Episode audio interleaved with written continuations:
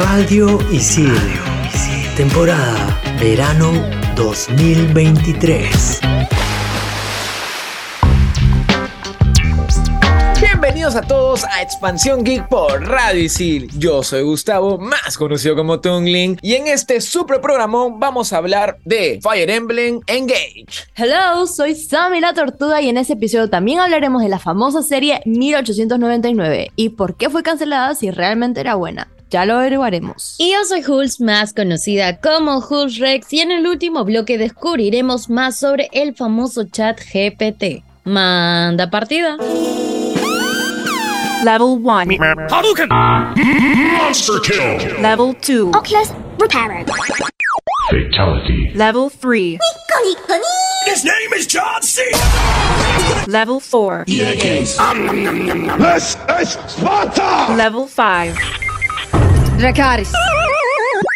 Game over. Radio Isil presenta Expansión Geek.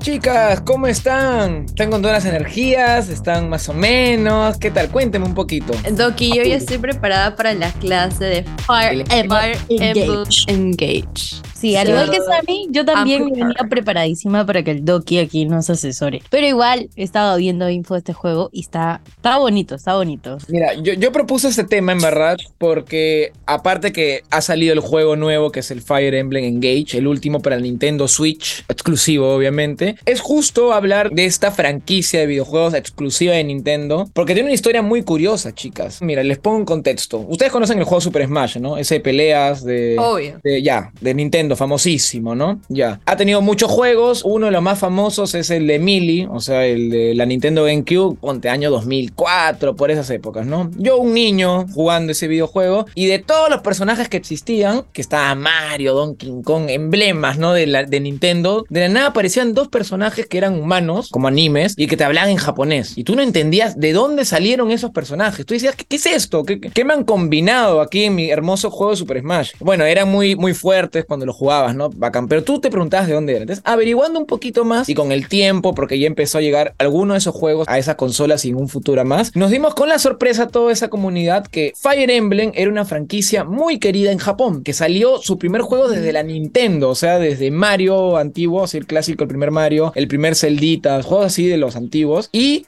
era como que un juego de RPG de estrategia. Y era pionerísimo y era muy chévere. Era como que de esos juegos que la gente amaba mucho en Japón. Pero por un tema de marketing y qué sé yo y bla, bla, bla, bla, supongo que no llegó. Entonces le dieron una oportunidad al mundo en general y pues a la gente le encantó. Más o menos es un juego de estrategia por turnos. Les pongo en contexto. No es el clásico juego de RPG de que yo ataco y el otro recibe y después él ataca y eso. No, aquí tú, por ejemplo, tenemos como un mapita y tu personaje que tú tienes lo mueves para que llegue al enemigo y cuando llega ahí ataca. Tienes que saber cuándo ir, cuándo no ir, qué personaje ataca al otro. Es como que un RPG táctico que es pionero, como le dije, en ese estilo y que mucha gente pues le gusta. Una de las cosas que también le gustó mucho de estos juegos, para empezar, bueno, en la versión del GameCube, si no me equivoco, fue la primera vez que trajo 3D, o sea, para la época pues hablo de los 2000 algo, pero ese Fire Emblem fue espectacular, ¿no? La gente decía, uff, qué bonito se ve, como un anime, jugar un anime, ¿me Y todavía con estilo de caballero, muy chévere. Y algo que también a la gente le gustaba este juego era que, por ejemplo, había muchos personajes y bueno, no en todos los juegos pasa eso y actualmente ya te lo preguntan si quieres que tenga esta opción, pero si uno de tus tantos personajes moría, ya no aparecía en el juego, ¿me entiendes? O sea, tú te encariñabas con un personaje, la historia se adaptaba a que tu personaje se murió, ¿me entiendes? Y tenías que jugar con otros. Actualmente ya tienes la opción para de repente que no pase eso, ¿me entiendes? Para que no estés como que sufriendo. Yo quería que este personaje siga, ¿no? O también en, la misma estrategia del juego, pues algunos hechiceros o sacerdotes podían revivir, quizás, ¿no? O sea, es un toque así medieval, ¿no? Es un jueguito clásico, ¿no? Pero con estilo anime. Dime, Jules. Doki, yo hice mi tarea, ya mira. A esos modos de juegos se le llama informal y clásico. El clásico dicen que es este en el que tu personaje muere y ya nunca más revive. Y el informal es en el que, o sea, tu personaje lo mandas a batalla, todo, pero lo puedes tener otra vez de vuelta. Así que si te encariñaste, ahí lo tienes en tu lista de personajes. Me parece curioso este modo de juego y que lo hayan agregado a esta versión como una especie de homenaje a toda la saga. Me parece, me parece más dinámico. Toda la gente que está encariñada con los personajes o que quiere seguir su historia o de repente no le salió algo. Tiene modos de dificultad. Yo he escuchado que, por ejemplo, algunos de los juegos, por ejemplo, yo me acuerdo que había uno de la versión del 3DS que en modo el más difícil era como que un reto completamente. O sea, eso también que no lo creas es chévere, que sea un juego difícil. Parece mentira, pero es uno de esos juegos muy rentables de la Nintendo. O sea, en general, una franquicia que la quieren mucho. Porque literalmente todas las consolas han tenido un Fire Emblem. Mientras que, por ejemplo, algunas consolas no han tenido un Donkey Kong o por lo menos uno así de la línea principal. En cambio, Fire Emblem a todas las consolas han tenido no solo uno, sino dos. Sin ir muy lejos, la Nintendo Switch con este Engage ya ha tenido el Tree Houses, el Engage y por ahí una versión de Warriors que es más que todo como un, un spin-off. Pero ya han tenido como tres juegos, si es que no me falta uno. O sea, para una consola es bueno. O sea, Nintendo sabe que la gente le gusta estos juegos. Parece mentira, pero a veces mucha gente no lo conoce y como que le parece el clásico juego, ¿no? De anime, que no va a calar, no sé, que de repente le va a aburrir. Pero mucha gente cuando lo prueba le termina encantando. Expansión Geek.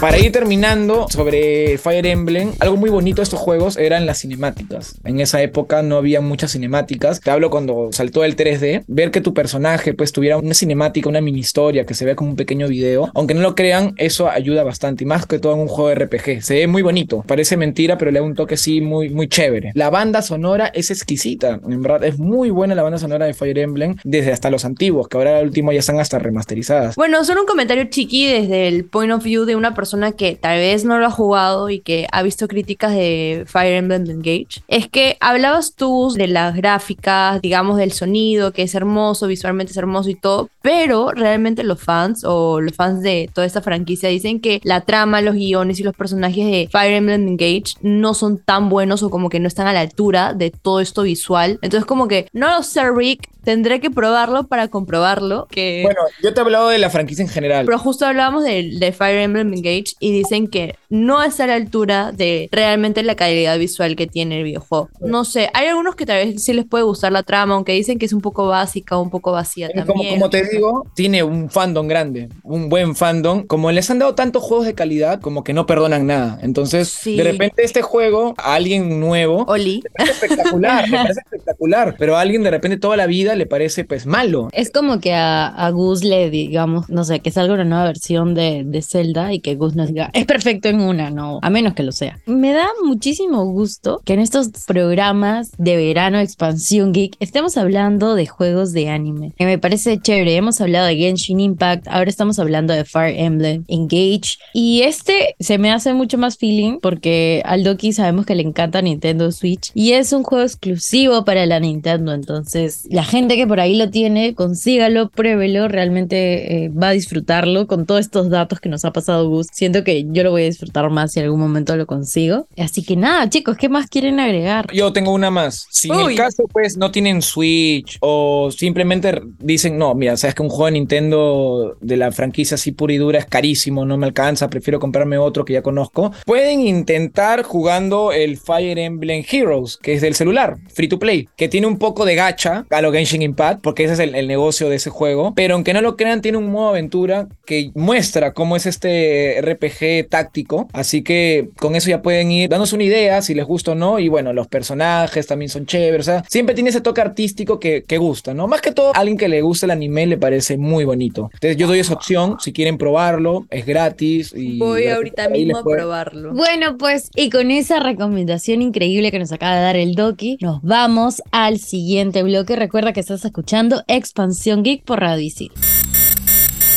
Estos son los archivos G1223. 545.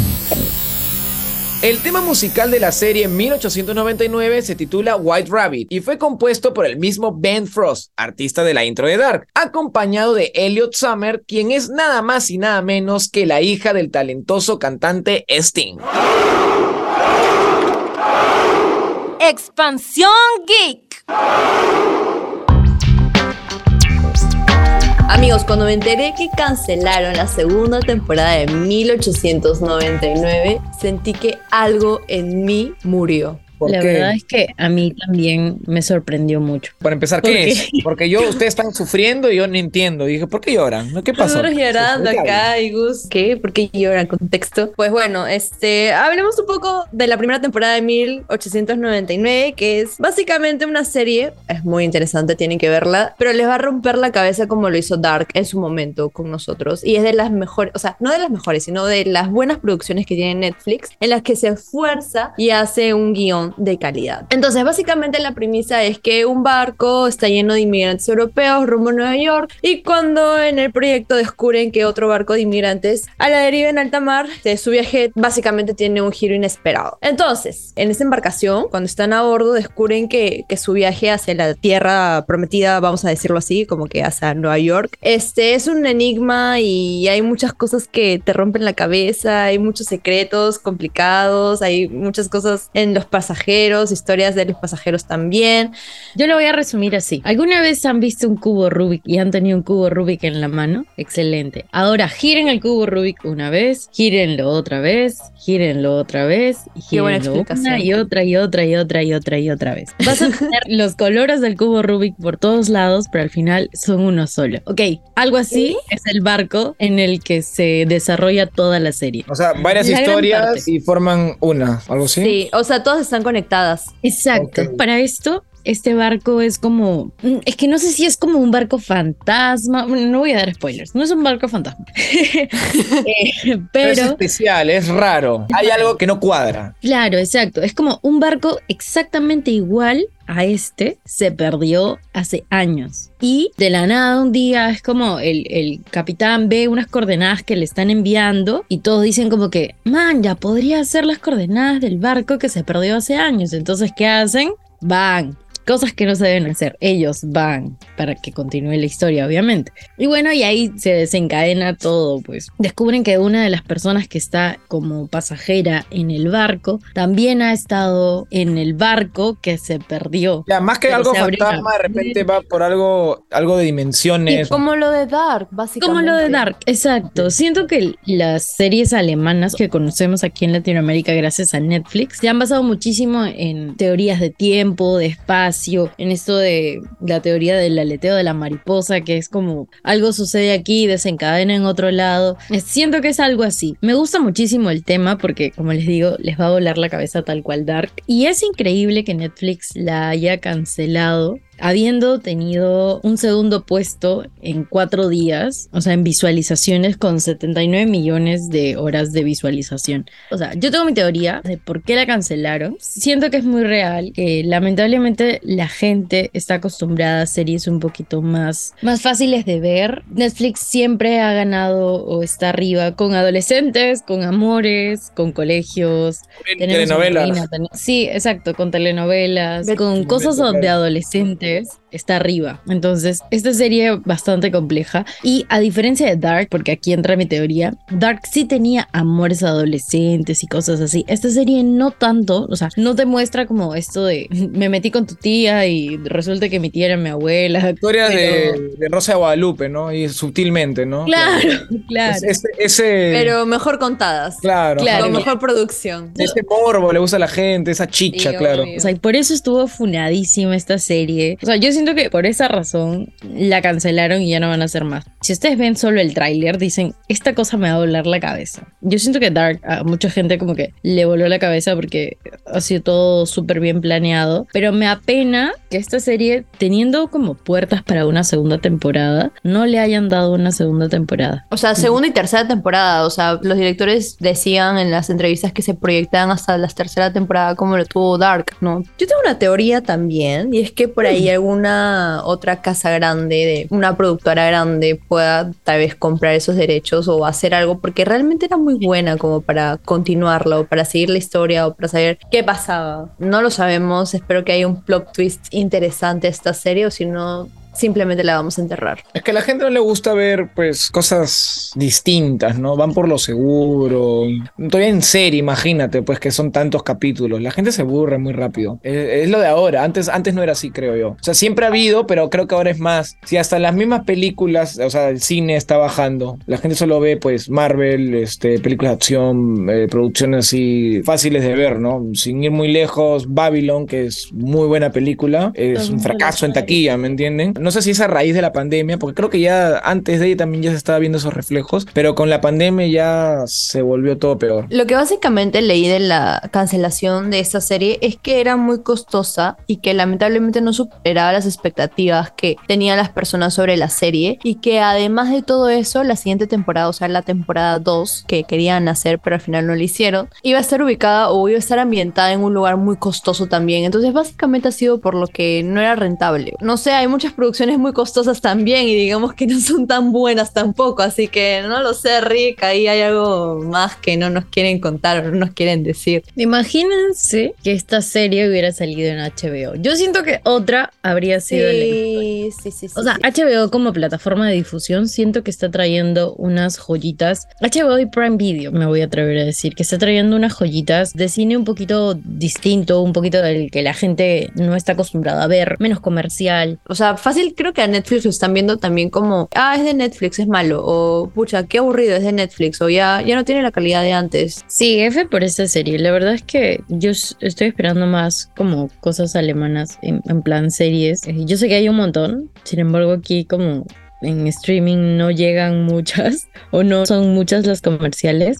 Es curioso que siempre en este bloque hablamos de cosas como exitosas, pero por primera vez en nuestra vida hablamos de algo que no tuvo éxito, sin embargo fue bueno, pero a la gente no le gustó o a la mayoría de personas no le gustó, por eso lo tuvimos que enterrar. Qué curioso. Es que está en crisis el cine, bueno, esta serie, pero de alguna manera también es el reflejo, pues, ¿no? ¿Tú crees que está en crisis? Sí, es algo sí. interesante de analizar. Sí, porque luego de las nominaciones a los Oscars como, "Ah, hay mucho que dar. Y quería hablar solo brevemente del marketing. En esta serie alemana sale un actor que sale en Elite, que es una serie de jóvenes, adolescentes, romance, Cliché total. Cliché total, es una porquería de serie. Pero sale este actor que es Miguel Bernabeu, creo que se dice su apellido, pero Miguel Bernabeu, que yo era fan de él. Creo que ahora también Netflix está basando mucho en el marketing y de poner a actores que simplemente te, que te jala Jalan. audiencia y chao. O sea, más allá del marketing también tiene que ver muchísimo las nuevas plataformas de corta visualización y de rápido alcance. TikTok, Reels. La ¿Tú gente está acostumbrada a ver cosas Sí. de 10 segundos que tengan subtítulos gigantes y que te llamen la atención.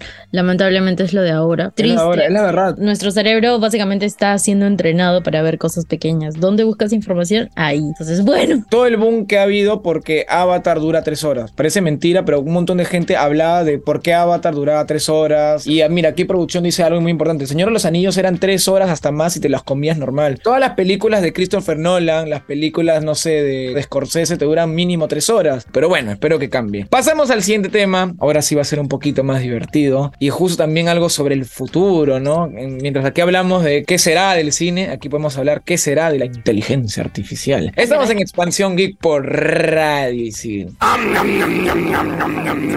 Expansión Geek. Bueno, supongo que ya probaron el chat GPT, es el chat que todo el mundo, realmente todo el mundo, ha probado para preguntarle lo que sea. Es el chat con inteligencia artificial que le haces una pregunta, te responde, realmente te responde y eso a veces me asusta porque digo, wow, ¿cómo es consciente de todo lo que le estás preguntando? Dígame que por favor lo han probado. Sí, Yo- pero creo que lo chévere es que le puede hacer preguntas para aprender algo, o sea, algo académico se podría decir, alguna duda que tengas. Ay, ZZ.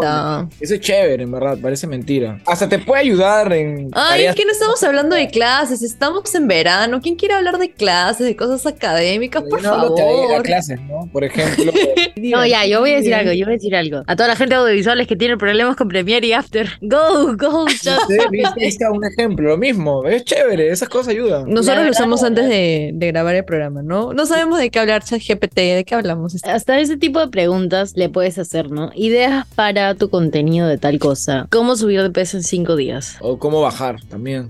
Una buena dieta que puedes preguntar. Literalmente lo que quieras. Le preguntamos qué fue primero, el huevo o la gallina. Y te dijo todo un fundamento, todo Sí, un- dijo el fundamento de que el huevo es primero. Sí.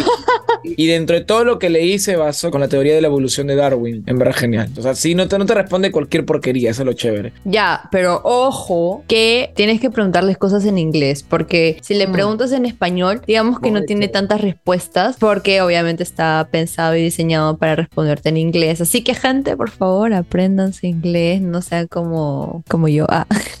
pero Está diseñado para responder en inglés. Ya que estamos como en teorías, ¿se imaginan que, que la inteligencia artificial reemplace a Google como tal? Así como que como Eso buscador? pensé, alucina, que fuera como un Wikipedia. O sea, en vez de nosotros buscar por Wikipedia todo. ¿Se imaginan? Eso es lo que me Es imaginé. al mucho más verídico. Por Eh, eso yo investigué, bueno, no investigué, simplemente me salió un video, un reel ahí en Instagram mientras estaba aburrida viendo mis redes sociales. Encontré un reel que decía, o sea, pónganse a pensar, literalmente esta inteligencia artificial podría reemplazar lo que es Google porque tú le preguntas algo, quieres investigar sobre algún tema, le haces la pregunta y ellos te responden con información cierta. Pero Microsoft digamos que ha invertido en eso, como que está el chat GPT o lo que viene a ser el OpenAI, que es como la empresa que ha desarrollado ese chat GPT, tiene una relación muy estrecha con la nube de Microsoft que es Azure o algo así, no sé cómo se pronuncia, Azure, Azure, que están buscando invertir o comprar esta empresa, o sea, comprar todo OpenAI o comprar el chat GPT para que puedan hacer algo, o sea, pónganse las pilas, Google, acá tienen a su gran competencia, probablemente el futuro de lo que puede ser el hecho de investigar sobre temas o encontrar una respuesta a las preguntas o cuestiones que tenemos. Entonces, que quieran comprarlo por un montón de dinero, mil millones de dólares, es como, ojo, alerta ahí, Google, ya no vas a ser el dueño del mundo. La temporada pasada hablamos que creo que había un rumor que supuestamente Google estaba trabajando en inteligencia artificial, pero ya inteligencia artificial de las bravas. Ah, peligroso. O sea, ya, ya no es la clásica que te responde un robot, sino ya que tiene un ser pensante, claro. Sí, Eso necesitamos es un peligroso. programa como de inteligencias artificiales, robots y esas cosas, porque definitivamente estamos acercándonos a esas películas en las que... Pensábamos que era ciencia ficción, Hair. 100%. Samantha, ah, yo estoy acá. ¡Oh, por inteligente. Ya existe Samantha, por favor. Con esto nos vamos a la recomendación. Expansión Geek. Bueno, la recomendación de la semana viene de la mano de una película. Yo siento que es un poco controversial porque a mí no me gusta tanto. Sin embargo, a nuestra querida Samantha eh, le encanta, así que la quiero recomendar. La recomendación, Knives Out. Mírenla, está disponible en Netflix. No quiero hacer tanto como spoilers sobre la película porque son dos. La primera película y la segunda básicamente trata como si fuese un juego de club pasado a una película y descubrir quién fue el asesino de tal personaje. No voy a hablar más. Pero realmente es, es bien interesante. Tiene varias referencias también del mismo mundo del cine. Referencias muy graciosas. Bueno, es comedia. Realmente sí, divertido. mírenla. Es, es, es entretenida. No es como, ah, la, la película de culto que no, no, no, no esperen más que una comedia. O sea, realmente es una comedia para pasar la piola, verla, entretenerte y descubrir tal vez quién es el asesino antes de que la película lo, revele, ¿no? Yo hice eso, lo descubrí y, ah, no, mentira, no lo descubrí yo. Pero ya tenía mis sospechas, no estaba equivocada. Nada, recomendar Knives Out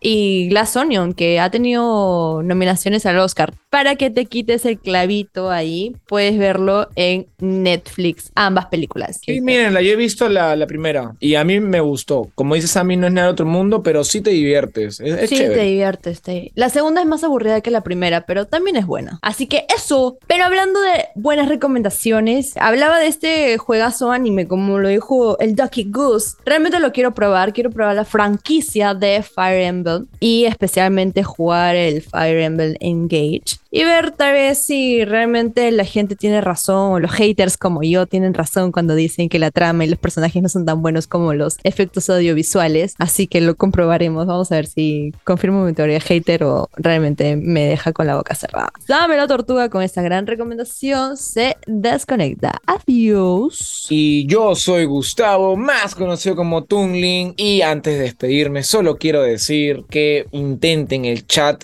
GPT. No sean como Sammy, que le aburre lo académico. No, mentira. Pero por ese lado creo que es lo más interesante del chat GPT. Preguntar cositas que de repente creías que no te lo iban a responder. O tú dices, no, sé esto, un tema, o cómo editar algo, como dijo Jules. Y literalmente te puede salvar de un este chat. Obviamente trátenlo en inglés porque de repente en español te manda bien lejos. Pero nada, esa es mi recomendación. Y nos vemos en el próximo programa. Y les mando a todos un fuerte abrazo virtual. Chau, chau. Y yo soy Jules, más conocida como Jules Rex. Y bueno, si tienen la oportunidad de ver 1899, recuerden que no va a haber una siguiente temporada.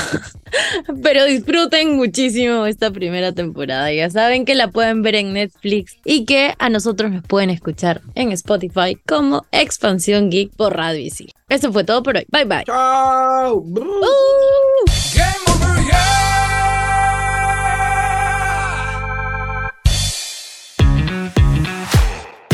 Radio Isil. Temporada Verano 2023.